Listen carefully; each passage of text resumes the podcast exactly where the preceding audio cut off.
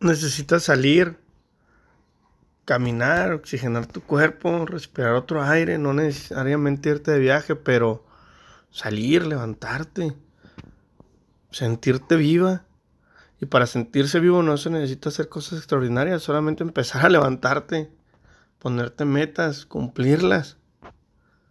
Ya deja la lloradera, güey. Está bien llorar.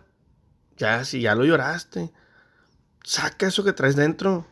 Saca eso que te hace que te duele el estómago. Y levántate.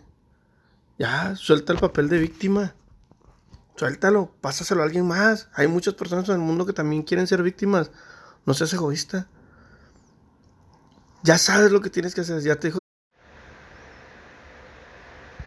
No esperes que alguien venga y te dé una palmada en la espalda. Levántate sola.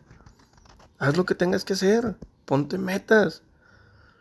Haz una rutina. Levanta todos los días a las pinches 7 de la mañana. Tómate un baño. Tómate un café. Y si no te gusta el café, toma leche. Si no tomas leche, toma agua, güey.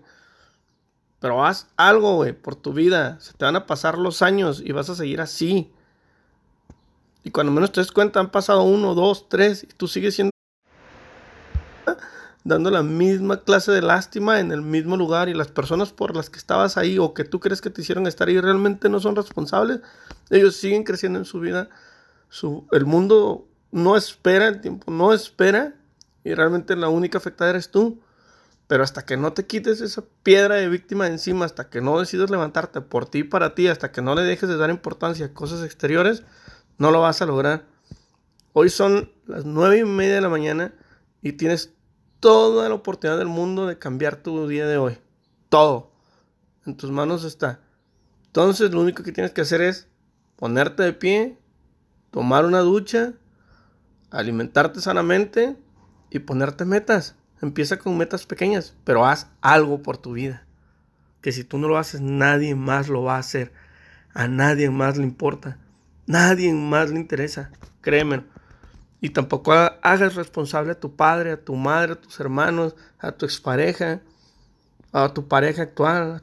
No hagas responsable a nadie. Tú eres responsable de tus propios actos y de tus propias decisiones. Levantarte o quedarte acostado en la cama es tu decisión, de nadie más.